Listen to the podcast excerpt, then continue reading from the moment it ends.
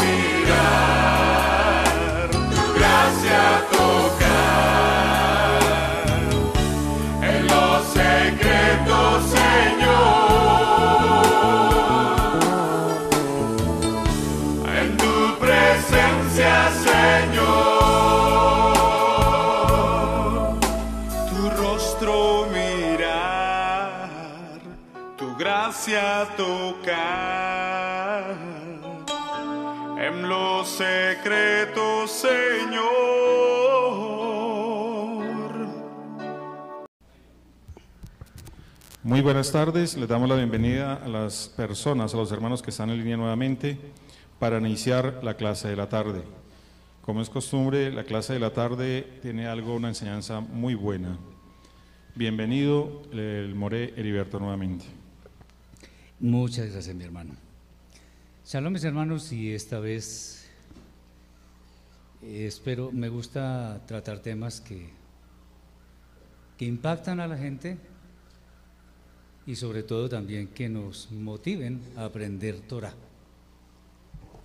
Entonces se logra un doble objetivo, porque la idea es de que la idea de que impacte la Torah a las personas es que se convierta en su forma de vida. También pretendemos, en mi caso muy específico, que cada vez tengamos más sabiduría para discernir la Torah y para interpretarla. Entonces, como no todo está dicho en la Torah, no todo está escrito en una forma muy sencilla, entonces en muchas oportunidades se requiere interpretación. Bien, yo he llamado esta, esta sesión verdades escriturales de la comida kosher. Y bueno, eh, es muy posible que tengamos conocimiento de lo más básico, pero esto va mucho más allá. Entonces vamos de una vez al grano. En movimientos no judíos se enseña normalmente que se puede comer lo que uno desee, pues la dieta que el Eterno estableció en el Sefer Baikra, en el libro de Levítico, solamente aplica al pueblo de Israel. Esto parcialmente puede ser cierto porque inicialmente el pueblo, el Eterno, escogió un pueblo, Israel, que debería ser luz a las naciones, impactar a las naciones de forma tal que mostrando la forma en la cual se conduce ese pueblo en su relación íntima con el Eterno sea la que los demás pueblos, por decir así, en un término muy, muy de actualidad, quieran copiar. Bien, entonces, de hecho, el profeta Zeharia, o sea, Zacarías, en el, versículo, en el capítulo 8, versículo 23, dice algo contundente. Así ha dicho el, el Eterno de los ejércitos. En aquellos días acontecerá que diez hombres de las naciones de toda lengua tomarán del manto a un judío, diciendo, iremos con vosotros porque hemos oído que Elohim está con vosotros. Bien, aquí se habla de los judíos. Si nosotros vamos a querer entender lo que significa la palabra judío, no es simplemente una persona que desciende de la tribu de Yehudá. No, es, va mucho más allá. Si tomamos lo que dice el Shaul en su carta a los de Roma dice algo muy importante en el capítulo 2, versículo 28 y siguientes. Dice, pues el judío verdadero no es simplemente por apariencia externa, ni por gloriarse de la circuncisión que se hace exteriormente en la carne, sino que es judío auténtico, el que lo es en lo interior, y la circuncisión más importante es la del corazón, espiritual más que literal, la alabanza del cual no viene de los hombres, sino de Elohim. Bien, cuando Lea iba a tener su cuarto hijo de Jacob, dijo, ahora alabaré al Eterno. Y le puso su nombre Yehuda. Eso significa que un judío es una persona cuya vida alaba al Eterno mediante sus acciones, su ejemplo, su, su eh, digamos, su... No, estar aferrado a la Torah, mejor dicho. Bien. Este tema es muy importante, sobre todo porque hay dos facciones opuestas diametralmente. Vamos a ver la primera, que es la posición más laxa, que es la de movimientos no judíos, que esgrimen todo tipo de argumentos para afirmar que podemos comer de lo que se nos antoje. Vamos a ver. Ahora, por el otro lado, el pueblo judío, vamos es a la otra, a la otra orilla, al otro extremo mejor. Porque ellos han establecido unas normas muy, muy estrictas en cuanto a en cuanto a la ingestión de alimentos, lo cual hace muy difícil también seguir ese camino. Entrando en materia, vamos a ver cuáles son los textos que la Torah, que es nuestra autoridad primigenia, nuestra autoridad máxima para hacer todo en nuestra vida. ¿Qué es lo que dice la Torah? En el libro de Baikra, capítulo 11, versículos 1 al 22, está escrito. Bueno, si quiere algún hermano o alguna hermana, por favor me lee para no ser solamente yo el que participe.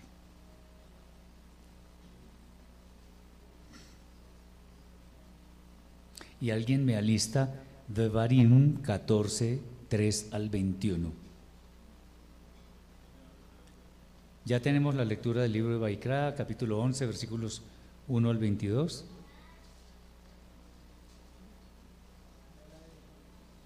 ¿Cómo? Aquí ya tiene Deuteronomio. ¿Tiene Devarim? Le digo, no, eh, primero Baikra. Vale.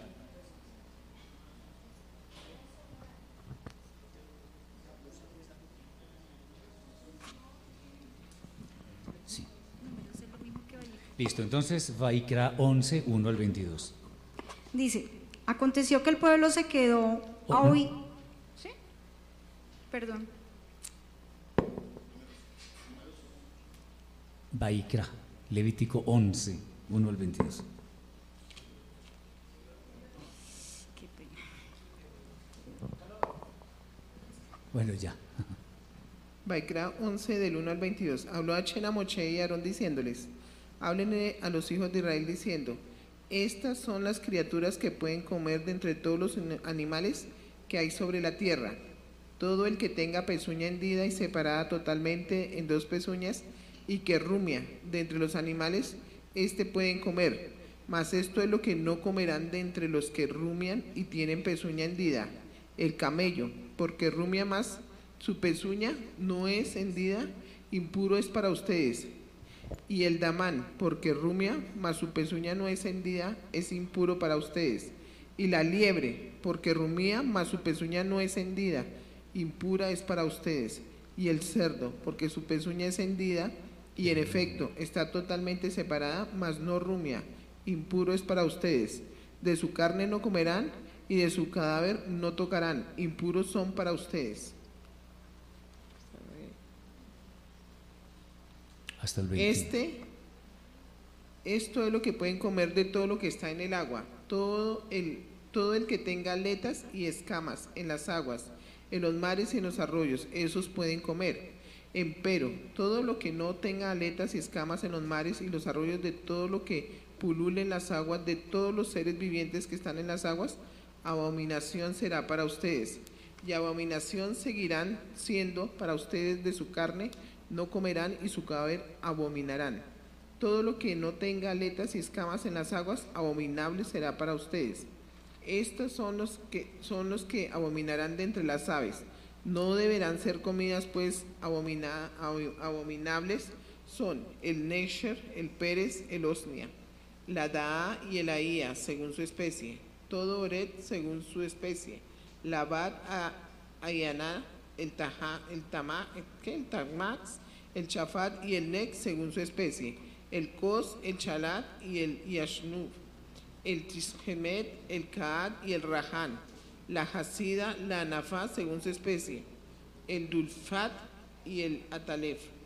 Toda criatura voladora pululante que camina en cuatro patas abominable es para ustedes.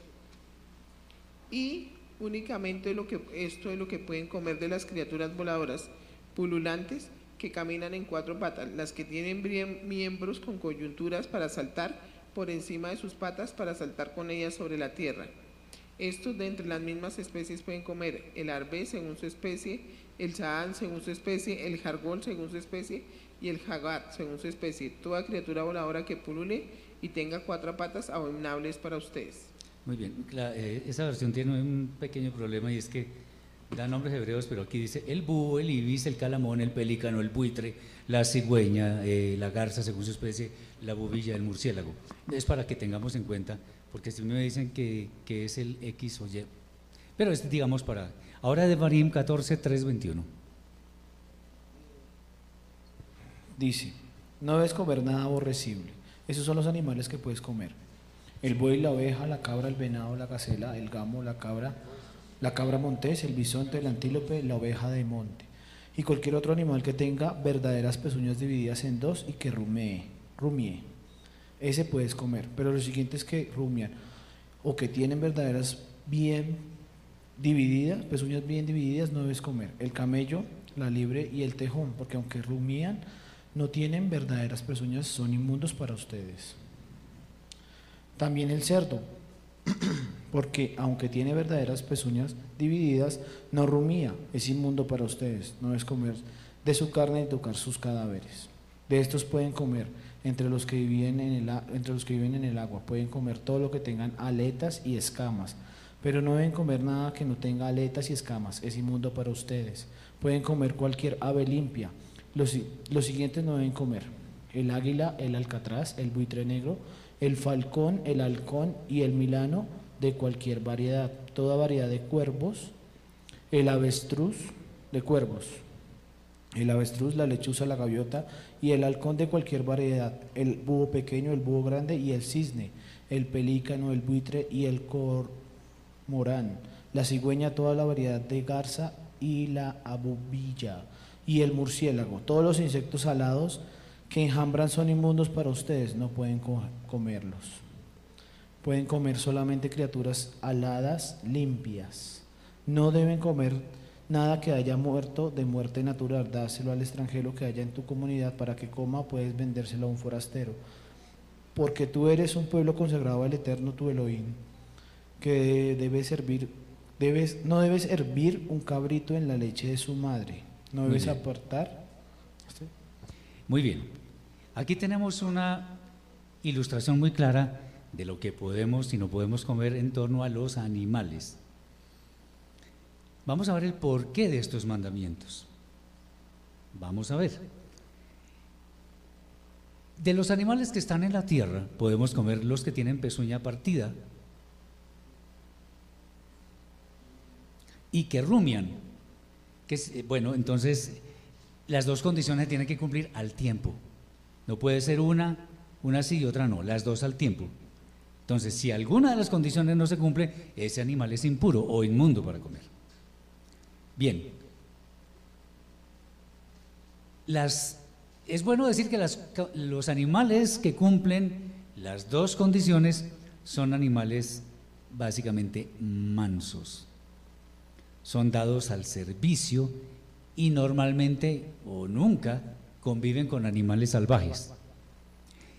El, el hecho de que tengan pezuña partida, si nosotros vemos los animales que tienen esa, esa característica, normalmente son animales de servicio, son animales humildes. Ah, esto, ¿qué nos indica? Que nosotros, porque eso, a ver, eh, hay un dicho muy interesante que dice que nosotros somos lo que comemos. Es muy cierto. Eh, acordémonos que la vida de un alma está en la sangre. Eso no me lo inventé yo, eso está en la Torah. La sangre se alimenta de los nutrientes o se alimenta básicamente de lo que nosotros ingerimos. ¿Ok? Entonces, si comemos animales puros, vamos a tener una digestión sana, eh, no vamos a tener eh, quizá enfermedades, pero si comemos cosas que no son puras, vamos a tener problemas. Eh, ah, entonces, la pezuña partida nos recuerda la humildad que nosotros mismos debemos mostrar hacia cualquier actividad que realicemos. La característica de ser rumiantes, ¿qué es rumiar? Masticar, mandar a un estómago, volver, volver a masticar y en fin. ¿Eso qué significa en nuestra vida? Que nosotros debemos masticar continuamente todo lo que nosotros aprendemos. Debemos leer, acuérdense lo que dice Rab Shaul, examínenlo todo, retengan lo bueno. Entonces debemos ser muy críticos con todo lo que llega a nuestras manos. Está bien que nosotros seamos, por ejemplo, buenos lectores, pero no por eso vamos a aceptar todo aquello que viene en los artículos, revistas, libros que leemos. Es más, no necesariamente todo debe ser aceptado de un maestro que se para aquí al frente. Hay que escudriñarlo, hay que juzgarlo en, la medida correcta. Entonces, examinando todo y, y reteniendo lo bueno. Los animales que rumian mastican suficiente número de veces, baja otra vez, hasta que finalmente lo digieren. Entonces eso nos recuerda que cualquier enseñanza que nosotros, que llegue a nuestra vida, si es buena, debemos adoptarla de tal manera que la mastiquemos lo suficiente, de manera que cuando la pasemos, la, eso significa que la entendemos perfectamente. ¿Está claro hasta acá? Bien. Muy bien. Eh, ojo con esto. Esto último que yo acabo de decir, de pasar todo en la manera correcta, aplica muy especialmente a todas las enseñanzas que salen en este mundo, específicamente de la Torah. Hay muchas personas que se hacen sabias en su propia opinión, eso es muy peligroso. Bien, ahora, ¿qué pasa con los animales que están en el agua? Bien, deben cumplir dos condiciones para que podamos comerlos. Al tiempo deben tener aletas y escamas. De hecho, un, animal que tenga escamas necesariamente tiene aletas. Pues escamas como los peces. Si alguna de las dos condiciones no se cumple, alguna, el animal no se puede comer. Ahora, ¿por qué esto de las escamas? Las escamas actúan como, una, eh, como un escudo protector de las impurezas que hay en las aguas, en los mares o en los ríos.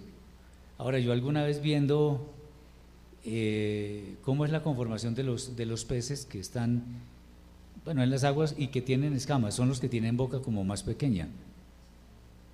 Bueno, eso creía hasta hace poco cuando un mero se tragó un tiburón de un solo bocado. ¿Es en serio?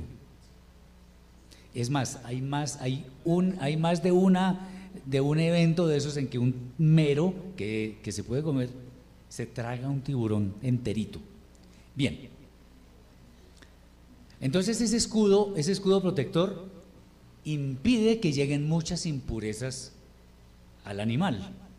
De la misma forma que la Torah actúa como un cerco protector para que nosotros no, no, no seamos susceptibles de adquirir impurezas. Ustedes no sé si se acuerdan algo que dijo Yeshua, que nos cuidáramos de la levadura de los fariseos. Esa levadura de los fariseos es la doctrina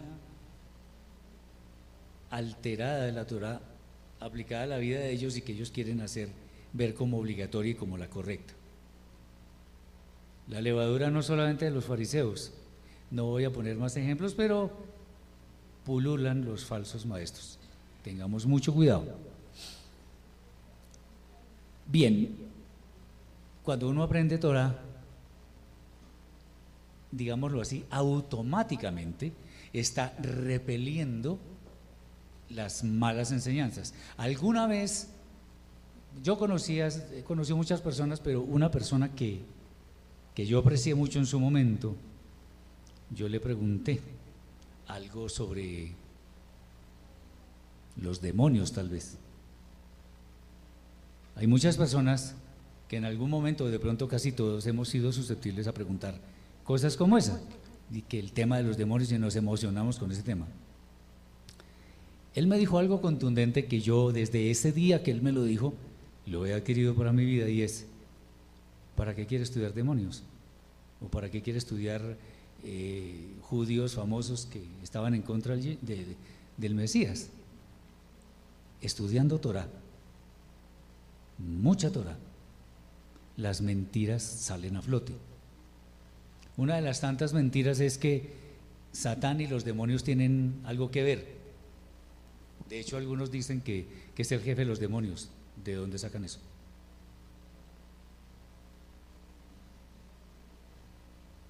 Bien. Entonces, animales de la tierra y animales del agua. Ahora, ¿qué pasa con las aves? No dice mucho, o sea, sobre las características físicas del animal, en resumen no dice nada, sino que dice no podemos comer buitres, ni gallinazos, ni esos rapaces. Tampoco podemos comer avestruz, eso no es rapaz, pero es una ave bien particular. Ibis tampoco, cigüeña, garza, esas cosas no se pueden comer. ¿Qué pasa con esas aves? Normalmente son animales silvestres. Muchos de ellos se alimen- se alimentan de carroña. El buitre, el cóndor, el águila, el, el gallinazo. Eh, no sé si ustedes sabían que, por ejemplo, el buitre es un animal que nunca se enferma. No se enferma. O sea, tiene un estómago de acero porque él come de todo, y de todo estoy hablando de la carne en el peor estado de, de descomposición. Allá va el buitre y, y no le pasa nada.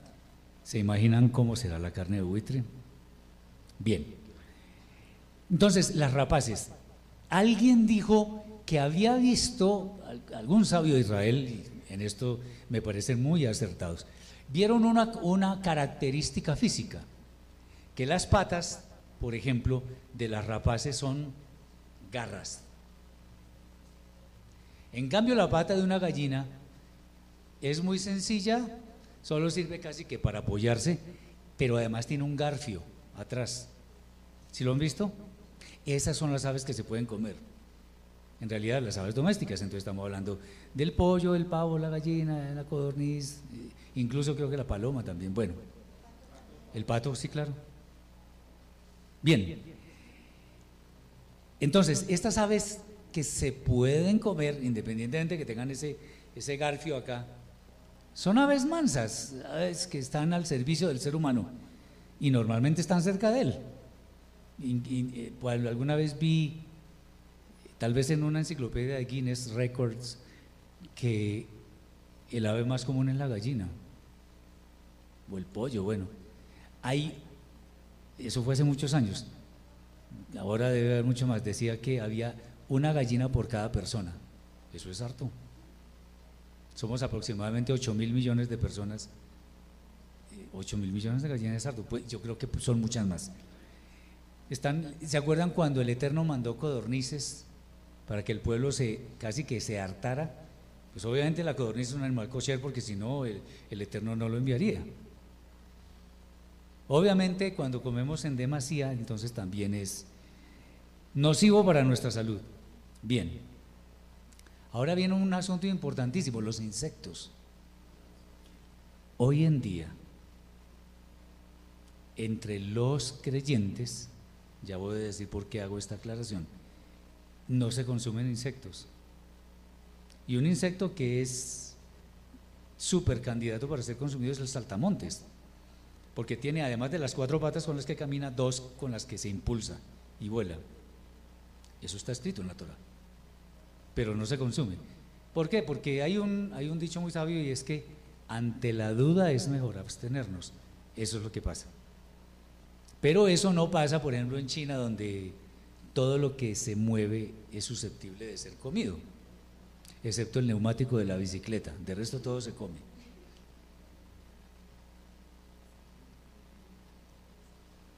Entonces, en este momento, si uno va al tecnicismo de lo que está escrito, uno podría decir si uno puede consumir saltamontes. Ahora, ¿cómo se consume? Ese es otro cuento.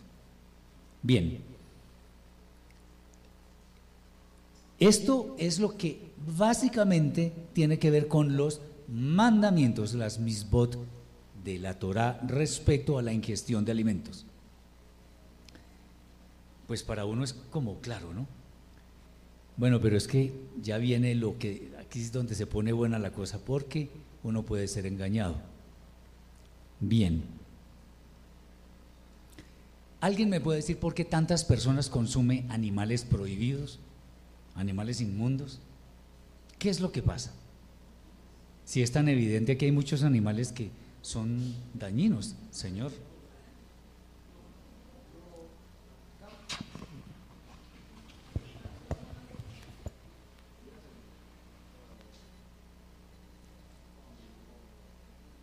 A ver, te voy a robar. Her- Heriberto. De- hay dos partes. eh, lo que dice en la palabra en 1 Timoteo 4. No se me adelante. Todo, Eso lo vamos a ver, pero está bien. Todo lo que el Eterno creó es bueno y nada es de desecharse si se toma con acción de... No, a través de la oración. espérese un momentico. Ya vamos Y allá. hay otra parte donde dice Saulo de Tarso que todo lo que venden en la carnicería Eso cómalo. también lo vamos a ver. Y Colosenses 2.16, que nadie nos critique por comida o bebida. Tranquilo, para allá vamos. Listo. Bien. Sí, mi hermana. Eh, bueno, es impresionante uno ir a un restaurante y ver que todo el mundo pide costillas de cerdo, ¿no? Porque nosotros, o camarones, o langostinos, porque digamos que en la cultura del mundo, pues eso es lo que, digamos, tiene una categoría alta para una persona, pero realmente yo pienso que la gente ha perdido la espiritualidad y no tiene conocimiento, esa es la razón por la cual comen estas cosas. Porque nosotros, nosotros siendo malos, que siempre somos malos, en la época en que no conocíamos del Eterno, consumíamos cerdo. Nosotros, y Pues del Eterno chefs- viene la rúa y se lo quita a usted. Hay chefs judíos que cocinan cerdo y les importa, no les importa nada. Eh, eh, sí. Hermano, eh, Ok. lo que yo creo es también que muchas personas piensan que la Torah fue abolida, entonces no le ponen cuidado a esas. Muy bien, muy cierto además. Sí, Pues adicional a todo lo que han mencionado, yo considero que la popularidad, digamos, que es lo que vende, es, digamos, sí, Sí. es como una moda y eso es lo popular, entonces, pues sabemos que nada de lo popular es, es bueno. es bueno. Muy bien. Sí, Adicional a eso, cuando uno sigue una doctrina y los estudiosos de la Biblia se pegan de un versículo donde dice que Kefa tuvo una visión, que bajó un manto y le dijo, mata y come. Entonces se pegan, pero si le dijo a Pedro que matara y comiera, pues yo por qué no puedo comer. De ahí se pegan, pero es que la enseñanza ya está vamos por allá. Ya, ya, todo eso, si el Eterno lo permite, lo vamos a ver. Bien. Entonces, de hecho, ustedes han visto en televisión que se le hace una publicidad increíble a ciertos animales, a los camarones, pero sobre todo al, al caribajito, como lo llaman por ahí. Miren, acuérdense de algo. Hay un dicho que me parece es, es muy, muy del populacho, pero es muy cierto. La mona, aunque se vista de seda, bueno, el cerdo, aunque se críe en cenú, cerdo se queda. ¿Me entienden? Ok, ya, ya vamos a ver qué es lo que pasa con ese animalito. Bien, lamentablemente, ojo con esto. Fíjense ustedes, y aquí sí voy a hacer toda la propaganda del mundo con las cajas de hebreo. En la medida en que nosotros hagamos una inmersión en la lengua hebrea, especialmente el hebreo bíblico, que es el que a mí más me gusta, vamos a entender muchas cosas. Ustedes no se imaginan la riqueza tan increíble que hay en los diez primeros versículos de la Torah. O sea, no se imaginan. Uno lee, en el principio creó Dios los cielos y la tierra y la tierra estaba desordenada y vacía. Y, y vio, y vio Dios que era bueno, así pues lo leen. Y el segundo día, y el tercer día, y vio Dios que era bueno. Y la sustancia se pierde por el hecho de que no sabemos la lengua hebrea. Bueno, ya vamos en ese camino, ya empezamos. Bendito el Eterno. Bien. Estos errores que suceden en el mundo, aquí sí me voy ristre con algunos, no, con miles de predicadores que están incitando a la gente a un libertinaje espiritual que la verdad es casi grotesco. ¿Por qué? Porque no conocen la lengua hebrea, no conocen el trasfondo hebreo de las escrituras. ¿Eso, qué, eso a qué lleva? A que las personas minimicen la Torah. Grave, porque la Torah está vigente. Bien, hay un tema interesante y es que en la Edad Media hubo una gran mortandad en Europa. La famosa peste negra. Hablar de millones de personas en la Edad Media es una cifra espeluznante. Es inimaginable para esa época. Bueno, pues millones de personas murieron y hubo un pueblo que no, no le pasó absolutamente nada, obviamente el pueblo de Israel. Les echaron la culpa a los israelitas de la peste negra, ¿no? Ellos la habían propagado y no sé qué cosas. El chisme. Pues lo que pasó es que ellos comían la, la dieta de la Torah. Los demás comían cualquier cosa. Una vez, ya que tenemos algo de tiempo, a un señor, un japonés, le empezaron a dar dolores de cabeza muy frecuentes, cada vez más frecuentes y más fuertes. Y el señor dijo, no, yo voy a tener que ir al médico. Y efectivamente fue al médico. Dijo, es que me duele y me duele y, y estoy desesperado. Y no le encontraban nada, así que le hicieron como un TAC y le hicieron el TAC y el médico le dijo, yo creo que usted se tiene que quedar ya y lo vamos a abrir, le vamos a abrir la cabeza. Veían ciertos movimientos en el cerebro. ¿Cuál es el asunto? Le abrieron y estaba lleno de gusanos, producidos por el cerdo, los mariscos y muchas otras de esas cosas. Miren, adelantándome un poquito, y perdón si soy muy, yo en estas cosas soy muy directo.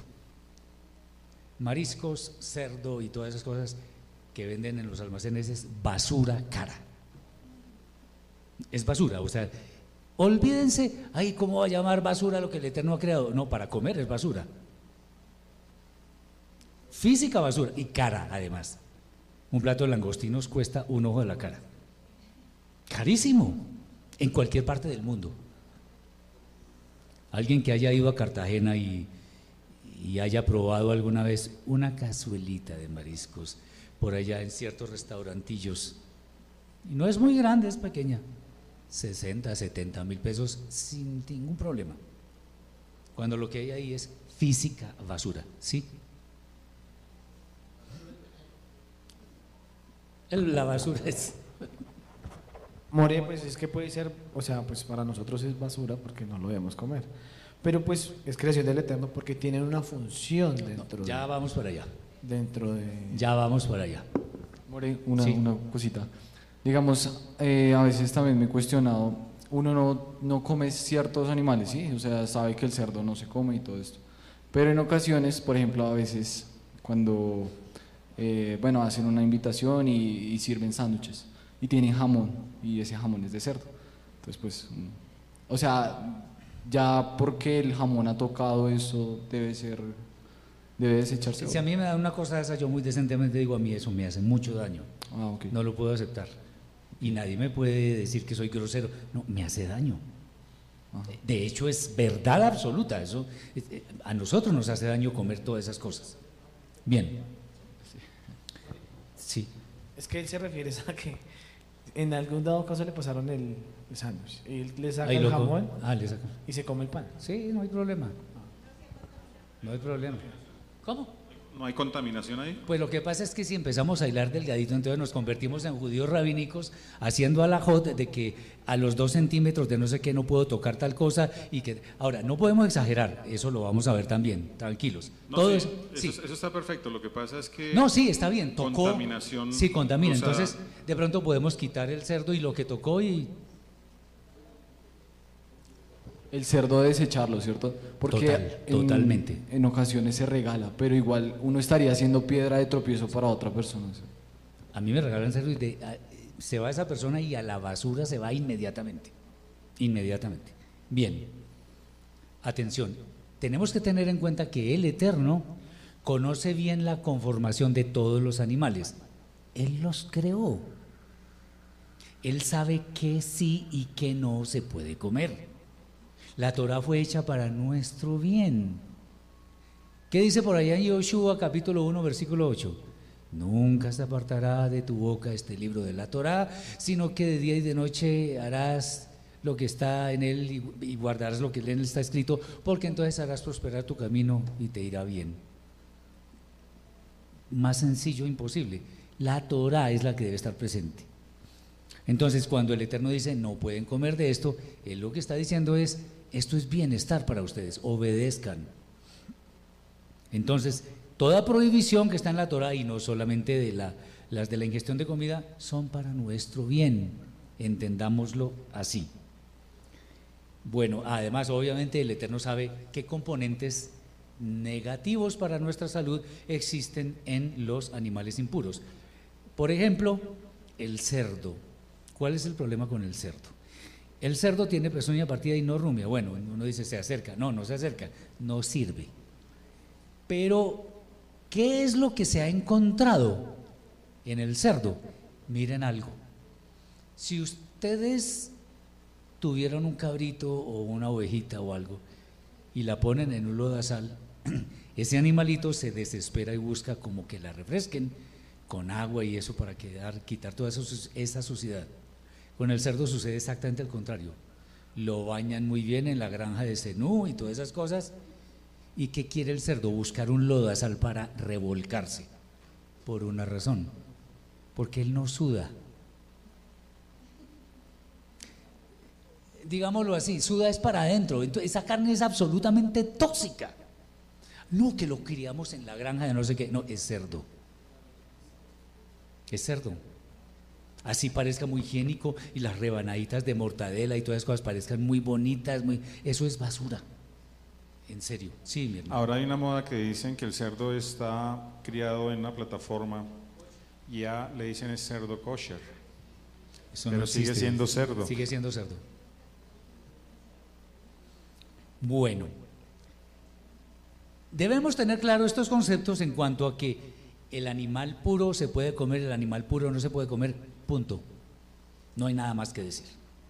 Ahora, ¿qué es lo que pasa con las famosas interpretaciones equivocadas de muchos maestros, o que, se dicen a sí mismos maestros, y que llevan al error a miles y quizá millones de personas?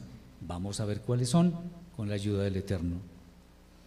Estos, estos textos los vamos a mencionar porque se enseñan en, olímpicamente que se trata de comida y que no sé qué cosas. Resulta que eso no tiene nada que ver con comida, pero lo vamos a ver. El primer texto es el de Meir, capítulo 7, versículos 1 al 23. Lo voy a leer yo para hacer ciertos énfasis.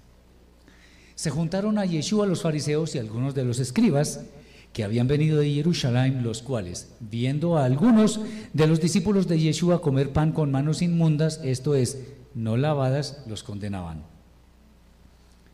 Porque los fariseos y todos los judíos, aferrándose a la tradición de los ancianos, si muchas veces no se lavan las manos, no comen.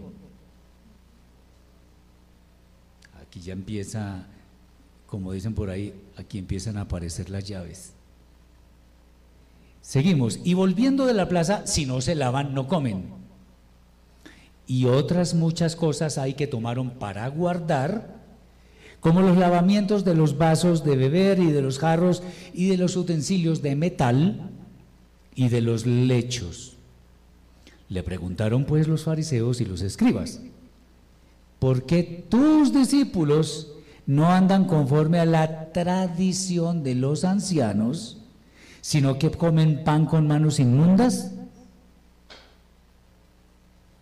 Respondiendo él les dijo, hipócritas, bien profetizó, de vosotros Yeshayahu, como está escrito, este pueblo de labios me honra, mas su corazón está lejos de mí. Pues en vano me honran enseñando como doctrinas mandamientos de hombres. Le hace alajá. Porque dejando el mandamiento de Elohim, os aferráis a la tradición de los hombres, los lavamientos de los jarros y de los vasos de beber, y hacéis muchas otras cosas semejantes. Les decía también, bien invalidáis el mandamiento de Elohim para guardar vuestra tradición. Porque Moshe dijo, honra a tu padre y a tu madre. Y también dijo, el que maldiga al padre o a la madre muera irremisiblemente. Pero vosotros decís, basta que diga un hombre al padre o a la madre, es corbán. ¿Qué quiere decir mi ofrenda, Elohim? Todo aquello con que pudiera ayudarte y no le dejáis hacer más por su padre o por su madre, invalidando la palabra de Elohim con vuestra tradición que habéis transmitido. Y muchas cosas hacéis semejantes a estas. Y llamando así a toda la multitud, les dijo, oídme todos y entended. Nada hay fuera del hombre que entra en él y que le pueda contaminar, pero lo que sale de él, eso es lo que contamina al hombre. Si alguno tiene oídos para oír, que oiga. Cuando se alejó de la multitud y entró en casa, le preguntaron a los discípulos sobre la parábola. Él les dijo, ¿también vosotros, vosotros estáis así sin entendimiento? ¿No entendéis que lo que está afuera, que todo lo de fuera que entra en el hombre no le puede contaminar, porque no entra en su corazón sino en el vientre y sale a la letrina? Atención con esta frase. Esto decía haciendo limpios todos los alimentos. Pero decía que lo que sale del hombre, eso contamina al hombre, porque de dentro del corazón de los hombres salen los malos pensamientos, los adulterios, las fornicaciones, los homicidios, los hurtos, las avaricias, las maldades, el engaño, la lascivia, la envidia, la maledicencia, la soberbia, la insensatez. Todas estas maldades de dentro salen y contaminan al hombre. Qué interesante. La cita que dice Yeshua que de labios me, honra, este pueblo me honra de labios, pero su corazón está lejos de ti y enseñan, enseñan cosas como mandamientos del Eterno. Es 29, Isaías 29, 13.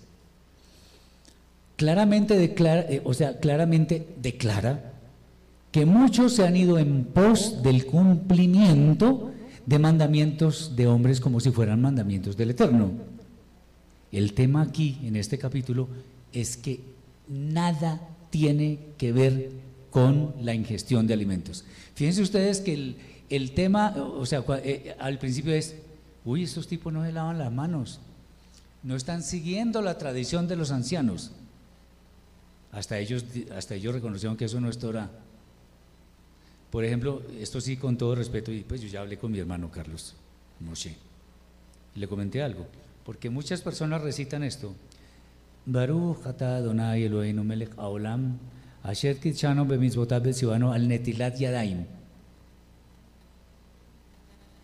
Eso no es un mandamiento. Estamos diciendo mentiras. Y estamos diciendo que el Eterno es mentiroso también. Porque Él de ninguna manera nos ha puesto a nosotros a lavarnos las manos antes de comer. Eso no es un mandamiento. Y es malvado que alguien enseñe eso. Eso no es un mandamiento. Entonces, eso es lo que Yeshua está discutiendo. Eso no es un mandamiento. Yo me puedo lavar las manos, eh, perdón, puedo comer con mis manos sucias, no estoy pecando. Eso sí, me puedo contaminar, puedo adquirir una enfermedad. Entonces, ¿es bueno lavarse las manos antes de comer? Sí, pero no hacerlo ver como un mandamiento, porque eso no es un mandamiento como el famoso mandamiento de las velas de Shabbat. Eso no es un mandamiento. Entonces, tengamos la justa proporción de lo que está escrito y no digamos que esto es una misma. No, no, no. Busquemos en toda la Torah, desde Bereshit hasta Devarim, y se darán cuenta que no existe un solo mandamiento que nos diga que todos debemos lavarnos la mano antes de comer. Entonces alguno dirá, no, pero es que a los sacerdotes les ordenaban la... Ah, sí, muy bien. muéstreme su unción sacerdotal y le creo que usted tiene la obligación de lavarse las manos. Además, eso era en el Kior, en la fuente de cobre, para, para ir a oficiar al santuario. ¿Me siguen? Muy bien. Sí, mi hermano. Eh, en los tiempos de antes, excelente, no había contaminación. Nos subimos a un sitio, yo me refiero ya hoy, al, hoy en día, nos subimos a un bus, cualquier cosa, y vamos a poner las manos donde muchos las han puesto, no sabemos quién. No sabemos cuántas bacterias podemos coger en la mano. Puede entrar ahí y darle gracias al Eterno por permitirnos acordarnos y lavarnos las manos antes de comer cualquier alimento, después de que nos bajemos, lleguemos a la Sí, casa. pero no como mandamiento, y hágalo para No, usted solito. no. Sí, claro. Como mandamiento no, Sí, sino sí, como sí. agradecimiento. Además, Rab Shaul que nos dice, dad gracias en todo y por todo, porque eso es bueno delante del Eterno. Claro, es bueno, está bien. Gracias Señor que me sacaste de este apuro porque me permitiste acordarme tal. Perfecto, claro, está bien, es lícito. Pero no lo vayan a poner como mandamiento porque eso no es. No es mandamiento. Bien. Entonces, otra vez, ¿es bueno lavarnos las manos antes de comer? Mil veces sí. Pero si yo no tengo tiempo y me toca comer así de afán por lo que sea, no me voy a inventar algo. Por alguna razón, yo puedo comer. ¿Qué, qué pecado estoy cometiendo? Ninguno. Bien. Pero aquí hay un problemita para muchos. Una frase que dijo Yeshua en este pasaje que dice, esto decía haciendo limpios todos los alimentos. Eso significa que podemos comer de todo. Ahí está. podemos comer de todo. ¿En serio? Vamos a ver, lo vamos a explicar más luego. Eh, traté de ser, entre comillas, exhaustivo con los temas relacionados con esto. Yo sé que puede haber mucho más. Pero todo lo que de pronto han preguntado antes y eso, lo vamos a ver. Bien, el, el tema que mencionó mi hermano Moshe de el capítulo 10 de Hechos, versículos 1 al 35, lo voy a leer yo también para hacer énfasis en cosas interesantes. Había en Cesarea un hombre llamado Cornelio, centurión de la compañía llamada la italiana, piadoso y temeroso de Elohim con toda su casa, y que hacía muchas limosnas al pueblo y oraba a Elohim siempre. Este vio claramente en una visión, como a la novena hora del día, que un ángel de Elohim entraba donde él estaba y le decía, Cornelio. Él, mirándole fijamente y atemorizado, dijo, ¿qué es, Señor? Y le dijo, tus, oraciones y tus limosnas han subido para memoria delante de Elohim. Envía pues ahora hombres a Yapó y haz venir a Shimón, el que tiene por sobrenombre Kefa. Este posa en casa de cierto Shimón Curtidor que tiene su casa junto al mar. Él te dirá lo que es necesario que hagas. Todo esto lo estoy leyendo porque nos permite contextualizar qué era lo que pasaba. Ido el ángel que hablaba con Cornelio, este llamó a dos de sus criados y a un devoto soldado de los que le asistían, a los cuales envió a Yapó, después de haberles contado todo. Atención, aquí empieza lo interesante. Al día siguiente, mientras ellos iban por el camino y se acercaban a la ciudad, Kefa subió a la azotea para orar, era un judío piadoso. Cerca de la hora sexta, es como el mediodía, las 12 del día. Y tuvo gran hambre, pues claro, seguramente había desayunado tempranísimo y claro. Y quiso comer. Pero mientras preparaban algo, le sobrevino un éxtasis. Y vio el cielo abierto y que descendía algo semejante a un gran lienzo, que atado de las cuatro puntas era bajado a la tierra, en el cual había de todos los cuadrúpedos terrestres y reptiles y aves del cielo. Y vino una voz, y le vino una voz, levántate, Kefa, mata y come. Entonces Kefa dijo, Señor, no, porque ninguna cosa común o inmunda he comido jamás. Volvió la voz a él la segunda vez, lo que Elohim limpió, tú no lo llames común. Esto se hizo tres veces. Para un momentico acá. Cuando suceden este tipo de cosas, se repiten, es porque hay un mensaje muy claro del cielo que tiene un cumplimiento inminente, muy próximo. Y aquel lienzo volvió a ser recogido en el cielo. Y mientras, atención, Kefa estaba perplejo dentro de sí sobre lo que significaría la visión que había visto. Dijo, ¿esto qué es? Yo como lo que está en la Torah y aquí y en el cielo me están diciendo que coma lo que sea. Él empezó a meditar, estaba perplejo, dijo, no, esto, esto, esto tiene su asunto. He aquí que los hombres que habían sido enviados por Cornelio, los cuales preguntando por la casa de Simón, llegaron a la puerta. Y llamando preguntaron si moraba allí un Simón que tenía por sobrenombre Kefa. Y mientras Kefa pensaba en la visión, le dijo la rúa, y aquí tres hombres te buscan, levántate pues y desciende y no dudes ir con ellos, porque yo los he enviado. Entonces Kefa, descendiendo a donde estaban los hombres que fueron enviados por Cornelio, les dijo, He aquí yo soy el que buscáis. ¿Cuál es la causa por la que habéis venido? Ellos dijeron, Cornelio el centurión, varón justo y temeroso de Elohim, y que tiene buen testimonio en toda la nación de los judíos, ha recibido instrucciones de un santo ángel de hacerte venir a su casa para oír tus palabras. Entonces, haciéndoles entrar, los hospedó. Y al día siguiente, levantándose, se fue con ellos y le acompañaron algunos de los hermanos de Yapó. Al otro día entraron en Cesarea. Y Cornelio los estaba esperando, habiendo convocado a sus parientes y amigos más íntimos. Cuando Kefa entró, salió Cornelio a recibirle y postrándose a sus pies adoró. Mas Kefa le levantó diciendo: Levántate, pues yo también, yo mismo también soy hombre. Y hablando con él, entró y halló a muchos que se habían reunido. Y les dijo, atención a que aquí viene una frase clave. Vosotros sabéis cuán abominable es para un varón judío juntarse o acercarse a un extranjero. Alá. Pero a mí me ha mostrado Elohim que a ningún hombre llame como uno inmundo. Esa es la explicación de la visión a mí me ha mostrado Elohim. Cuando existe una visión, nunca tomemos eso literalmente. Cuando leemos algo ahí que dice que hubo una visión, no lo tomemos literalmente porque eso no es. Hay una enseñanza detrás, que es la que subyace detrás de la, de la parábola, midrash o como lo quieran llamar, y es la que el Eterno quiere que conozcamos.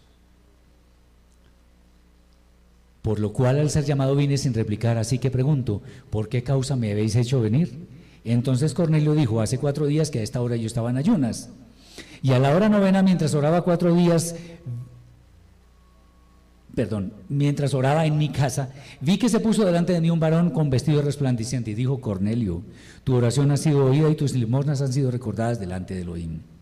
Envía pues a Yapó y haz venir a Simón, el que tiene por sobrenombre Kefa, el cual mora en casa de Simón, un curtidor, junto al mar.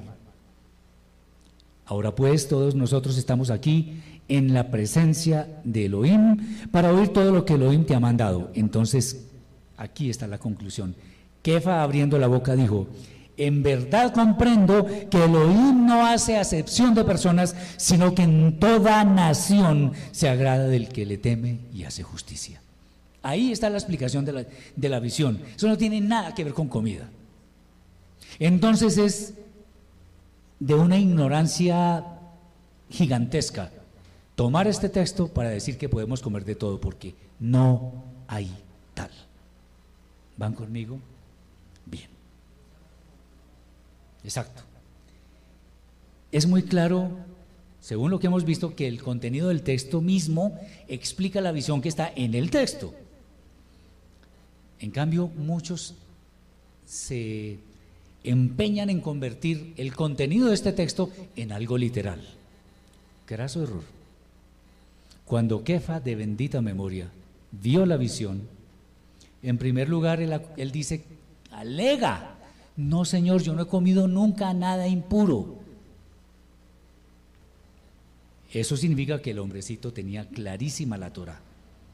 Que si el Eterno dice, no puedes comer de esto, no lo como. Así era Kefa. El tema es que la visión ocurrió tres veces. Y entonces dice también el texto que Kefa estaba perplejo dentro de sí sobre lo que significaría la visión que había visto. Entonces él sí fue inteligente, fue sabio, dijo, "Mm, esto significa algo más, que a mí me obliguen a comer algo que no debo comer, cuando la Torah me obliga, me, me ordena que no coma eso, aquí hay gato encerrado. Efectivamente, eh, este hombre, Kefa, con un discernimiento que debemos aprender, entendió que el Eterno no hace acepción de personas. Entonces el texto nada tiene que ver con comida. Por eso es que Kefa dice al final, a mí me ha mostrado Elohim que a ningún hombre llame común o inmundo. Fíjense ustedes que cuando el profeta Iona va a Nínive, el Eterno tuvo compasión de 120 mil paganos. Se arrepintió, se arrepintió, digámoslo así, del juicio que iba a hacer sobre ellos. Bien. Entonces, el hecho de que Kefa entienda que a ningún hombre haya que llamarlo, eh, podamos llamarlo inmundo común, tiene un trasfondo impresionante. Y es que los mal llamados gentiles, ahorita digo por qué son mal llamados, también tienen el derecho de entrar al Malhut Hashemayim. Fíjense ustedes que, que Kefa era un judío tremendo porque decía, no, yo no me puedo acercar a un gentil. Eso es abominable. Yo me imagino cuando él entendió esa visión donde quería que se lo tragara la tierra. O sea, yo estoy, yo estoy declarando una cosa que es contraria al Eterno, estoy como mal. Bien. Lo mismo al final, ya haciendo a, a un lado su alajá, dice, en verdad comprendo que Elohim no hace excepción de personas, sino que en toda nación se agrada del que le teme y hace justicia. Entonces, este texto tampoco es evidencia de nada. Eso tiene que ver con otra realidad que nada tiene que ver con comida. Ahora, como mi hermano me dijo, primera de Timoteo 4, 1 al 4, este sí que me gusta. Me, sobremanera. Dice, pero el Espíritu dice claramente que en los postreros tiempos algunos apostatarán de la fe, escuchando a espíritus engañadores, ojo, y a doctrinas de demonios, por la hipocresía de mentirosos que teniendo cauterizada la conciencia, prohibirán casarse. No digo quiénes prohíben casarse, pues ustedes saben quiénes son. Sobre todo aquí viene, y mandarán abstenerse de alimentos que Elohim creó para que con acción de gracias participasen de ellos los creyentes y los que han conocido la verdad. Porque todo lo que Elohim creó es bueno y nada es de desecharse si se toma con acción de gracias. Porque por la palabra de Elohim y por la oración es santificado. Ahí está, puedo comer de todo. ¿En serio? ¿En serio? Muchas personas dicen, ahí está. Todo lo que Elohim creó es bueno. Ah, no, maravilloso. Vamos a comernos unos, huesitos de marrano allí. Hasta el nombre es feo. Bien, entonces, claro, dicen todo lo que Elohim creó es bueno. Listo, ahí está. La prueba reina. Hay una equivocación grandísima ahí, ya vamos a verla. El contexto de este texto no es solamente la carta a Timoteo, no es toda la Torah, es toda la escritura. Ese es el contexto de este versículo. No son dos o tres textos por ahí al azar. No, no, no. El contexto de ese versículo es toda la escritura. ¿Cómo así? Ah, vamos a ver. O sea, que si una persona, según ese, texto mal interpretado, si una persona se sienta a la mesa y le sirven tremenda, no, ¿cómo es que se llama eso? La que hacen en el, bueno, la, la que hacen en el valle, ¿eh? La chuleta, esa cosa. Y que se ve hasta, hasta, hasta chévere, se ve buena. Empieza uno como a... En fin. Entonces, sería interesante, a ver, ¿qué pensará el Eterno si uno se sienta en la mesa, le sirven semejante cosa tan horrorosa? Y uno empieza a, a bendecir los alimentos. O sea que el Eterno dijo que sí, pero que no, y que tal vez, y que no. No. No. Entonces, en realidad no debemos bendecir los alimentos, hay que bendecir al que nos da los alimentos. Por eso decimos, por ejemplo, Baruch atah Adonai Eloheinu melech haolam, sheakol niya bidbaro. Boré peri amotzi lehem y cosas de ese estilo. Baruch atah Adonai, bendito eres, o bendito seas. Interesante, ¿no? Bien. Hay mucha gente entonces dice, no, bendecimos los alimentos y listo, a comer. La pregunta que, se me ocurre a mí en este momento es, nosotros menos que nada, ¿podemos declarar puro lo que el Eterno declaró impuro? ¿Me entienden lo que les quiero decir? ¿De dónde se me ocurre a mí que yo, que soy nada ni nadie, voy a declarar puro lo que el Eterno mismo declaró impuro. Eso es soberbia, eso es altivez y es una grosería del tamaño de que ustedes quieran ante el Eterno. Declarar puro el cerdo. No digamos más. O sea, es gravísimo descontextualizar la Torah, porque entonces empiezo a hablar locuras como lamentablemente hacen miles de personas que se suben a un atrio y enseñan lo que literalmente les da la gana. Yo asistí hace muchísimos años a una iglesia cristiana y escuché una frasecita peligrosísima que le decía, es más, le decía la pastora, ese término me fastidia enormemente. Le decía la pastora, le decía otra, es que lo que se diga ahí, eso se hace. grave. Borregos que no disciernen. ¿Es en serio? Lo que diga el, Señor que se pone ahí, eso ya es la verdad revelada. No, no, no. Es más, yo les animo a que si ustedes no me creen algo de lo que esté ahí, lo estudien y me contradigan si estoy diciendo mentiras. Usted se equivocó en tal parte y yo en público voy a reconocer mi error. Pues no podemos jugar con la Torah. Sí, mi hermana. No, no, no, no. Adelante. Estamos en familia. Tranquila, no te preocupes. Bueno, ok, bueno. Sí. Miremos eh, lo que pasa en, diferentes naciones, especialmente entremos en Colombia. Por lo general hay iglesias que empiezan a hacer oraciones y santifican las fiestas, que ya sabe cuáles son, las de junio y todo. Y se celebra sacrificando ese animal para esas fiestas. ¿Qué puede pasar con, esa, con esos departamentos y la gente que lo participa? Pues mi hermano, yo tampoco voy a clavarles el cuchillo por detrás porque no conocen Torah. Tengamos en cuenta que nosotros, entre más conozcamos Torah, debemos ser mucho más misericordiosos. ¿Qué quiero decir con esto?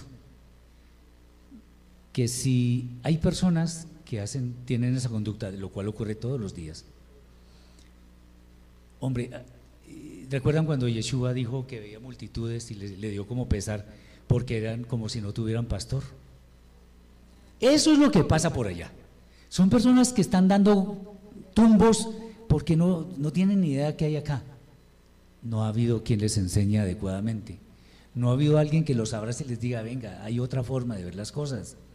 Hay alguien que lo ama a usted. Y la, y la forma como usted demuestra que lo ama a él es obedeciéndole. ¿Cómo demuestra un niño o un hijo nuestro que nos ama? Obedeciéndonos. Sencillo. ¿Cómo le demostramos al Eterno que lo amamos? Con obediencia fiel. Entonces, muchos no tienen la culpa y muchos sinceramente hacen eso porque creen que es lo correcto porque nunca más han tenido una enseñanza diferente. Entonces, Recordemos que Yeshua, cuando habló de los tiempos finales, dijo, y entonces será predicada esta Mazores del reino, y ahí sí vendrá el fin. Todo lo que Yeshua nos dejó como legado en, en la Brija de allá, se está predicando por todo el mundo. ¿Qué significa eso? Que estamos cerca del fin. Y el Eterno juzgará a cada persona según el conocimiento que tenga. ¿Ok? Le cuento, hay personas que comen cerdo así y son más buenas que muchos de nosotros. Se lo garantizo. Son personas que sin tener Torah hacen Torah. Son personas correctas, honestas. Son personas que se preocupan por el prójimo. Y, uno dice, ¿y entonces yo qué estoy haciendo? Estudiando Torah para aquí. Si salgo a la calle y le tiro el carro a cualquiera y grave. ¿Me entienden? Entonces el Eterno es justo, pero también es misericordioso y Él tiene en cuenta el conocimiento de cada persona, porque el Eterno sí conoce lo que uno sabe. ¿Ok? Bien. Aquí hay otro versículo y, y es, y para colmo de males, entre comillas, está al comienzo de la Torah. Reshit, capítulo 1, versículo 31. Y vio Elohim todo lo que había hecho y era y aquí que era bueno en gran manera. O sea, todo era bueno, buenísimo. Todo es bueno. Y entonces, ¿por qué me dicen que no puedo comer cerdo, mariscos y bagre y todas esas cosas? Ah, hay que decir algo. Este texto en Freshit, capítulo 1, versículo 31, aparece después de muchos que dicen que el Eterno creó todo, atención, eh, resaltado en mayúsculas de negrilla, según su especie. Entonces, por ejemplo, aquí ya haciendo una cuña, cuando hablan de que hubo, que hay ángeles caídos que vinieron y antes del diluvio eso, ángeles caídos. Interpretaciones espurias, cosa que no pertenece a la Torah. Aquí lo mismo, vio que todo era bueno y, y entonces, si todo es bueno, bueno, vamos a contextualizar. Al decir que el Eterno creó todo según su especie, es porque todo lo creó para un propósito específico. El cerdo es bueno en gran manera. El buitre es bueno en gran manera, pero no para comer. No son buenos para comer. Porque el Eterno más tarde, en el libro de Baikra y en el libro de Barim, entonces está diciendo, eso no se puede comer. Entonces, como el Eterno no se contradice, ¿qué es lo que pasa? Bueno, es bueno para los propósitos. El cerdo que hace, la serpiente que hace, el cocodrilo, en fin, conservan el equilibrio ecológico que nosotros los seres humanos estamos dañando todos los días. Bien, entonces, el hecho de que un animal sirva para eso lo hace muy bueno, lo hace bueno en gran manera. ¿Van conmigo? Bien, el Eterno pues no se contradice. Entonces, todos los animales que son realmente buenos en gran manera tienen su función. Ahora, por ejemplo, el buey, la vaca, la gallina, son animales que cumplen su función en el equilibrio ecológico, pero también sirven para comer. Vamos entendiendo, ¿verdad? Bien. Entonces, cuando nos sentemos a la mesa, donde sea, nosotros debemos asegurarnos, ya lo que mis hermanos aquí presentes habían eh, comentado, debemos asegurarnos que lo que yo tengo servido me lo puedo comer. Yo tengo que ser muy crítico. Ahora, no puedo ser tan grosero, tan falto de, misericordia con las otras personas. Dice, uy, no, la, la Torah me, me prohíbe comer esto. Y además miro por encima del hombro. No, no, no. Debo ser muy discreto. Y pues decir que nos hace daño no es mentira. Es cierto, nos hace mucho daño. Entonces, le, agradezco, más bien quítemele esto y esto y ya, porque eso me hace daño.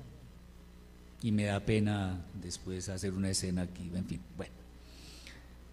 Bien, otro texto, Colosenses 2.16. Por tanto, nadie os juzgue en comida o bebida, en cuanto a días de fiesta, luna nueva o días de Shabbat, todo lo cual es sombra de lo que ha de venir, pero el cuerpo es de Mashiach. A ver, si yo como cerdo, ¿por qué me van a juzgar? Pero cuando, cuando yo dejo de comer cosas inmundas y empiezo a guardar la dieta del Eterno, entonces yo no juzgo, no me juzguen. Yo no estoy descalificando a nadie. Si usted quiere comer cerdo, yo no soy, o sea, no deberíamos mejor que a toda parte donde lleguemos vamos a darle un bibliazo a, a más de uno. No, eso está mal. Eso nos hace arrogantes nos hace malas personas. Ay, pero es que estoy hablando Torah. No, Señor. Y sobre eso tengo que decir ahora algo. Entonces, cuando nosotros tomamos la decisión de comer cosas puras, debemos garantizarlo, de que vamos a comer cosas puras. Y que con base en esa nueva dieta, nadie me juzgue así como yo no juzgo. Eso es todo. Ahí no dice que yo puedo comer de todo ni nada. Bien.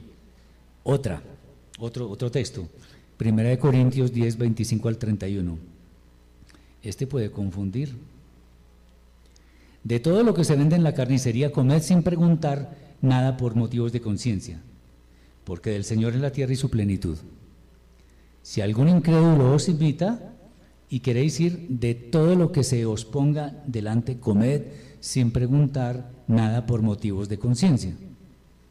Mas si alguien os dijere, esto fue sacrificado a los ídolos, no lo comáis, por causa de aquel que lo declaró y por motivos de conciencia, porque del Señor es la tierra y su plenitud. La conciencia, digo, no la tuya, sino la del otro. Pues, ¿por qué se me ha de juzgar mi libertad por la conciencia del otro? Y yo, y si yo con agradecimiento participo, ¿por qué he de ser censurado por aquello de que doy gracias? Si pues coméis o bebéis o hacéis otra cosa, hacedlo todo para la gloria de Elohim. Pero eso lo hago sin comer cosas impuras. Entonces, si yo voy a la carnicería, no es que yo... Deme de esa carne que está ahí. Esa. No, así no es. No, yo sé que... ¿Qué carne es esta? Tal. Listo. Si la puedo comer, la puedo comprar y me la como. Punto. Eso es lo que está escrito ahí. Y no está diciendo, de todo lo que se vende en la carnicería, independientemente de que sea cerdo, marisco, nada, comer y... No, no, ahí no dice eso. Es que yo a sabiendas de que lo que estoy comprando es un animal puro, lo compro y no pregunto más y me voy para la casita tranquilo. Lo mismo si me ofrecen algo en, en otra casa que no es cerdo ni esas cosas, ya listo. Acordémonos que los ídolos de hecho no existen nada son. ¿Quién se inventó que existía Baal peor? Los hombres. El Eterno dijo, este es el ídolo, Baal peor, de ahora en adelante a este no lo van a adorar. Eso no está escrito. Ok. Bien. ah, en, ah, aquí viene uno de los que más me gusta. Este sí es contundente. Isaías 66, 16 al 18. Dice, porque el Eterno juzgará con fuego y con su espada a todo hombre. Y los muertos del Eterno serán multiplicados, los que se santifican y los que se purifican en los huertos unos tras otros, los que comen carne de cerdo y abominación y ratón juntamente serán talados, dice el Eterno, porque yo conozco sus obras y sus pensamientos. Tiempo vendrá para juntar a todas las naciones y lenguas y vendrán y verán mi gloria. El texto normalmente de los profetas se dirige a Yehudá o a Israel. Ustedes lo pueden revisar, lo pueden comprobar. Y uno podría decir, bueno, pues este texto no es para nosotros, aunque diga todo hombre, le faltó decir a todo hombre de Israel. Vamos a ver si es cierto. La cosa se conoce bien es en el contexto de la lengua hebrea. En el libro de Breshit, capítulo 7, versículo 21, cuando sucedió el Mabul, el diluvio, hay una expresión que dice, y murió toda carne. Toda carne se pronuncia kol basar, toda carne. Cuando una expresión aparece en diferentes lugares en la escritura, en gran medida significa que el contexto es muy similar. Por ejemplo, en el libro de Mishlei, Proverbios, se habla de, una, de un tema muy hermoso que es la mujer virtuosa. Mujer virtuosa se dice Eshet Hail. Bueno, esas mismas palabras aparecen en el libro de Ruth refiriéndose a Ruth. ¿Qué nos puede decir eso? Que, pues, que Ruth era Eshet Hail. Bueno, que todo lo que dice ahí de una mujer virtuosa le aplicaba a Ruth. Ahora, aquí pasa lo mismo. Kol Bazar, él no está diciendo a todo judío, todo israelita, todo samaritano. No, toda carne. En realidad ahí no dice todo hombre, ahí dice es toda carne. Y si nos atenemos al significado que implica toda carne en un tema como el diluvio, el Mabul, estamos viendo que esto trasciende etnias, religiones, sexo, edades, no importa.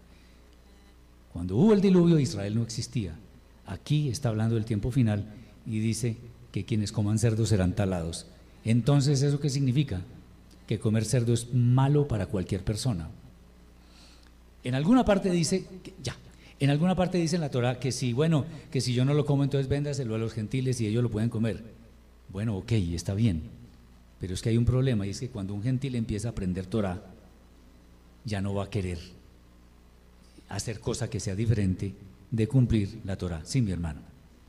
Gracias, hermano Heriberto. Eh, volvemos al punto 1 de Corintios, donde dice, coman todo lo que se venda en la carnicería sin hacer preguntas por motivo de conciencia. Luego dice, porque la tierra y todo lo que hay en ella pertenece al Eterno. Ahora acá hay algo que dice, si algún incrédulo los invita a cenar y quieren ir, coman de todo lo que les sirven sin hacer preguntas por motivo de conciencia. Lo que yo dije. O sea, yo sé que eh, si, si, la, si la persona me pregunta, yo, yo no voy a decir, no, es que el cerdo está prohibido en la Torah porque le... No. ¿Qué es eso? ¿Cerdo? Mi hermano, es que me hace daño. Yo no lo estoy diciendo, es que usted es un hereje, es que no, me hace daño esa carne, punto. Muy decentemente, eh, muy bajo perfil, eh, sin, hacer sin avergonzar al hermano o a la otra persona. Simplemente le digo, si tiene otra opción, le agradecería, discúlpeme la molestia. Pero es que yo no puedo comer, me causa un problema digestivo, bueno. Ya, con eso es suficiente. Yo no pregunto, simplemente eh, eh, no pregunto si eso fue sacrificado a los ídolos y yo con los... No, no, no, esa es la pregunta que no debo hacer. Mi hermano, ¿qué es esto? No, eso es una costillita de cerdo bien sabrosita. Discúlpeme, pero es que el cerdo me hace mucho, muchísimo daño. Ya. No es más. Si la otra persona entiende, no va a haber problema. Ahora, si nos va a querer coger a golpes, pues ya definitivamente ni debía entrar a esa casa, pero no creo que sea el caso. ¿Sí? ¿Está claro? Bien. Entonces, Kol Bazar, Kol Bazar, que se escribe Kaf, Lamed, esa es la primera palabra, todo, toda, todos, todas. Ya entendemos algo de hebreo, ¿no? Bazar se escribe Bet, sin Resh, Kol Bazar. Significa toda carne, independientemente de dónde esté. En el diluvio murió toda carne. Israel no existía todavía. Ah, entonces, toda persona es responsable de poner en práctica lo que, lo que escucha. Entonces, eso le aplica a las demás personas. Ahora, aquí viene una, yo creo que es como tema central de esta enseñanza. ¿Qué tiene que ver la palabra alimento con la palabra kosher para referirse a la ingestión de animales? Uno normalmente escucha que tal, uy, ese arrocito no sé cómo alimenta. o ese caldito es poderoso porque es muy buen alimento, y así sucesivamente. Bueno, recuerdan que en 1 Timoteo decía que hay hipócritas que mandan a abstenerse de alimentos que el Eterno creó. Bueno, hay que entender entonces que alimento, atención, alimento es todo aquello que el Eterno me permite comer. Si eso me alimenta, alimenta también mi alma. Entonces, desde el punto de vista de la Torah, ¿qué significa alimento? Muy sencillo, no voy a dar más vueltas. Alimento y kosher son la misma cosa. ¿El cerdo es alimento? No es alimento. No es alimento. Entonces, alimento y kosher es, son sinónimos, ¿ok? Para no ir muy lejos. disculpas. Disculpas si el sueño estaba muy profundo. Ok, bien. Entonces cuando, cuando Primera Timoteo me dice,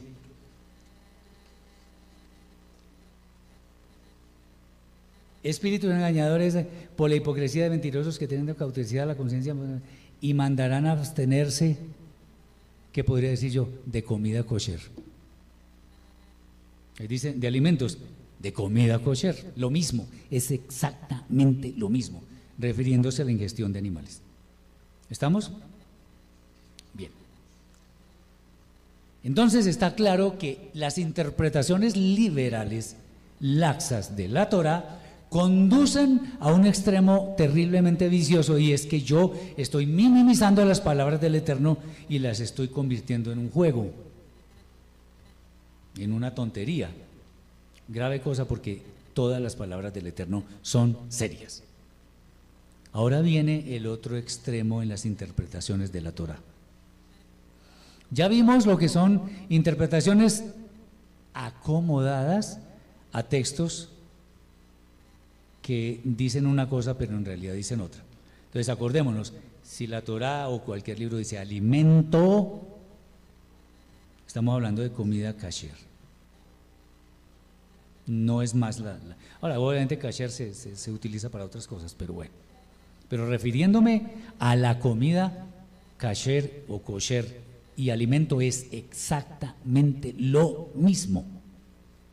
No se preocupe, o sea, no, no teman mezclar los dos términos porque son la misma cosa. Bien, esto era del cristianismo, catolicismo. Ahora vamos al otro lado.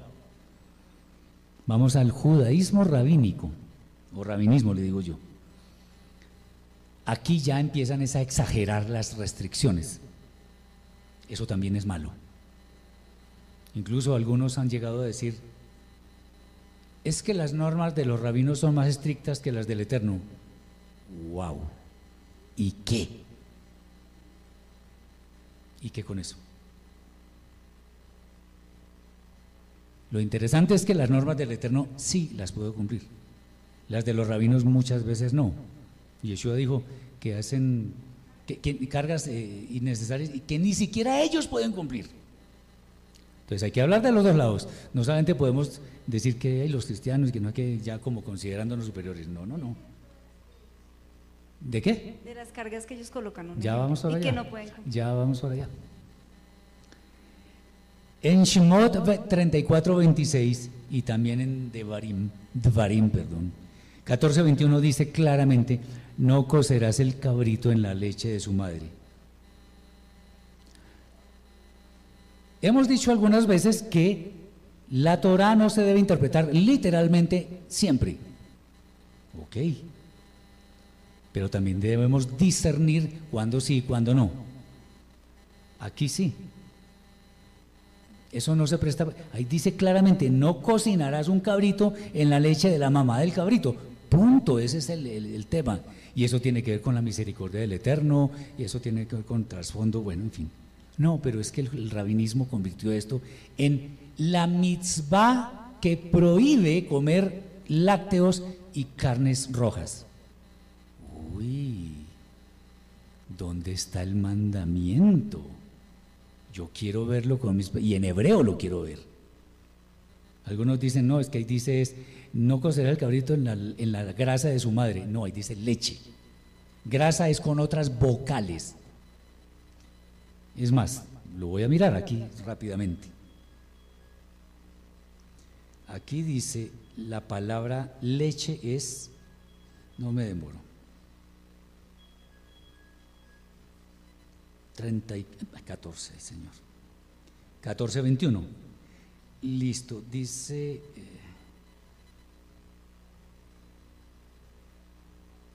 eh, Veintiuno. Ve jalev o jalav, eso es leche. Grasa tiene otras vocales. Ahora, en realidad, pues se relaciona porque tienen las mismas letras hebreas. Bien, pero no es el caso. No cocinarás el cabrito en la leche de su madre. Entonces, hay misbot como por ejemplo no asesinarás, no robarás, no cometerás adulterio, etcétera, etcétera. ¿Qué explicación le voy a encontrar? Es eso. No hay, una, no hay necesidad de una exégesis muy elaborada para entender que lo que dice ahí es exactamente lo que el Eterno quiere decir. Bien, ahora otra cosa es que algunos digan que, que ahí dices no matarás y entonces el Eterno manda matar, entonces ¿cómo es la vaina? Ahí dice no asesinarás y asesinar y matar son dos cosas muy distintas. Bien, entonces, no cocinarás el cabrito en la leche de su madre. O sea, normalmente se mata el cabrito y se cocina en un líquido para ser ingerido. Entonces el Eterno dice, no, al menos en la, en la leche de la mamá del cabrito no. Eso es el mandamiento, no hay más. Entonces, eh, al, al declarar que esto se refiere a no comer lácteos con carnes rojas, se le está añadiendo a la Torah. Y en Devarim, capítulo 13, versículo 1, Biblias hebreas, y 12.32 en Biblias cristianas, dice, cuidarás de hacer todo lo que yo te mando, no añadirás a ello ni de ello quitarás. Si ahí dice esto, es eso, no otra cosa. Bien. Sí. Eh, sí, hay otra instancia, me acordé ahorita, por ejemplo, con el nervio ciático. ya voy para allá. Bueno, Listo, este, ese es más grave todavía. Aquí hay una cosa que médicamente, médicamente se ha descubierto que no es bueno para el cuerpo. Entonces mezclar carne roja con leche pues no es bueno, pero no es pecado. No es bueno, pero tampoco es veneno. El veneno me lo tomo y ahí, listo. Una persona que se tome, que se coma una hamburguesa con queso, no sé qué, ¿se va a condenar en el quinto infierno? No. No, mil veces no. Yo en esto sí soy tajante. La alhaja dice una cosa, pero la Torah dice otra cosa. No, la Torah, a mí, ¿qué cuento de alhaja? La Torah. Es bueno tener en cuenta consideraciones de la alhaja, pero no convertirlas en mandamiento. El Netilat Yadayim, que las velas de Shabbat y otro poco de cosas. Bien, algunos en el judaísmo rabínico dicen no, que, hay que esperar seis horas porque eso es lo que dice la Torah, dice la Torah. Entonces cuando Abraham sirvió animales con mantequilla, la mantequilla sale de un animal, de un bovino. No, que es que él esperó seis horas. Ay, muéstrame dónde está el texto que dice eso. Que esperó seis horas. Cuando ahí está, ahí es claro que está comiendo todos juntos y todo al mismo tiempo. No me inventen cosas. Y que cuando se come, se toma primero la leche, entonces hay que esperar menos porque la leche es líquida y no hay otra cantidad de bobadas. En serio, a mí me, me molesta. Entonces, procuremos no comer esas dos, dos cosas juntas porque eh, puede ser una bomba. Ahora, muchos dicen que el tema de que eh, la carne proviene de un animal muerto y la, la leche de un animal vivo y no que no mezclemos muerte con vida. Ah, ok, bueno. Pero no es un mandamiento, ese es el tema. ¿Van conmigo, hermanos? Bien. Resulta, ah, vamos a ver. Voy a explicar esto en un sentido sod, oculto. Esto es muy bonito. ¿Se acuerdan cuando Yeshua decía que al final, cuando iba a venir a, venir a juzgar, iba a poner los cabritos a la derecha y las ovejas, perdón, las ovejas a la derecha y los cabritos a la izquierda? Y a las ovejas, vengan benditos de mi Padre, malditos de mi... que es un cabrito según ese contexto? Un cabrito es un impío, es una persona que nada de Torah. ¿Sí? ¿Me siguen? La leche es un símbolo inequívoco de la Torah. ¿Se acuerdan cuando dice por allá Kefa? Como desead como niños recién nacidos la leche espiritual no adulterada. La leche tiene que ver con la Torah. ¿Qué significa cocinar? No, ¿qué significa cocinar? Cocinar. Coser, sí, pues ¿qué significa eso? No, quitar las bacterias yo lo puedo hacer con alcohol. Es hervir, calentar algo hasta que llegue un punto en el que yo voy a hacer uso de él, normalmente comer. Eso es cocinar. Cocinar es muy es similar a cuando se le quita la escoria al oro, por ejemplo. Se somete a temperaturas muy altas. ¿Sí? Entonces, cocinar el cabrito en la leche de su madre, eh, ¿cómo se puede ver de otra forma que no atropelle la Torah? Si la Torah es la leche, el cabrito es el impío y cocinar es ser muy estricto, entonces de aquí viene algo muy bello. Y es que yo, que conozco algo de Torah, no puedo someter a una persona que no sabe a bibliazo corrido. Si una persona está haciendo algo que está en contra de la Torah, yo no me voy a poner a, dármelas de muy sabio, eso está mal porque la Torah... No, si él no sabe ni siquiera qué significa Torah. Exacto. Eh, entonces el tema es, yo debo ser lo suficientemente misericordioso con las personas y no cogerlas a bibliazo, sino más bien con amor enseñarles. Eso sí tiene que ver con algo que está detrás de lo escrito, pero en ninguna parte dice que no coma carne con leche. Es más, la restricción ha llegado a tal punto vicioso quizá, que dicen que tampoco se puede comer pollo con lácteos. A ver, ¿yo qué leche le voy a sacar a una gallina o a un pollo?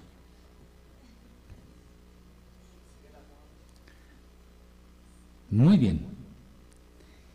Finalmente, vamos a tocar el tema que mi hermano comentó. Brexit, capítulo 32, versículo 33. Después de la lucha del ángel con Jacob, se le no, el ángel le descoyuntó la pierna. Dice acá, por eso no comen los hijos de Israel el tendón encogido que está en la articulación de la cadera hasta el presente, porque un ángel de Elohim se la descoyuntó a Jacob. Aquí los rabinos dicen que esto es una misma de la Torah. Con todo respeto, no queriendo creerme que soy mejor que ellos porque no lo soy, sino con todo respeto, donde el Eterno está ordenando abstenerse de comer el nervio ciático. ¿Dónde? O sea, yo quisiera ver dónde está escrito. Y le dijo el Eterno a, a Jacob, él le dijo el Eterno a Israel, ¿dónde? Y hay algunos que para defender que sí es misma, entonces que una misma no necesariamente es cuando el Eterno dice, y el Eterno le dijo a Moshe, pues que aquí dice que por esa razón eh, los, hijos de Israel no comen el, nervio ciático o el tendón. Por eso que pasó, pero no porque les, les estuvieran ordenando. Ahora, qué curioso, le sucedió a un hombre, pero se abstienen de comerlo en un animal. Nada, no tiene nada que ver. Bien, entonces ellos optaron por no comer eso. Entonces eso significa que las mitzvot, las de la Torah no son 613, sino por mucho 612, porque esta no es una mitzvah. Y si le añadimos a lo del cabrito en la leche de su madre, que comer, no comer carne, ahí empieza a bajar. ¿Se están dando cuenta, hermanos? Tenemos que ser muy conocedores de la Torah. Entonces, Cuando decimos que esa es una misma, estamos añadiéndole a la Torah, yendo en contra de lo que el Eterno mismo dice que no añadimos ni quitamos nada. Así de simple. Ah, finalmente, para no alargarme, ya, ya estamos terminando. No sé si algunos de ustedes saben de una gran lista de alimentos que los rabinos declaran ellos kosher. Entonces viene la, etiqueta kosher, kaf, eh, shin, raish. Kosher para Pesach. Oigan, vino kosher para Pesach. ¿Dónde dice la Torah que hay que tomar vino en Pesach? ¿Dónde? ¿Dónde está la misma? ¿Dónde? A ver, dígame alguien dónde está eso. ¿Dónde está la misma de tomar vino en Pesach? No está. No, pero kosher le Pesach. Kosher para Pesach. Y, y, y es más carito. ¿Me están entendiendo? La matzá carísima. 40 mil pesos que porque viene de no sé dónde. No, y no dudo que sea una matzá auténtica. Cuando resulta que el matzá lo podemos hacer nosotros. Bueno, con mi esposa llevamos años en que no hemos comido. Nos han regalado cajas de matzá, eso es otra cosa muy distinta. Pero mi, mi esposa las hace. Y es bien sencillo además. Porque estamos en pos de judaísmo rabínico y no en pos del eterno.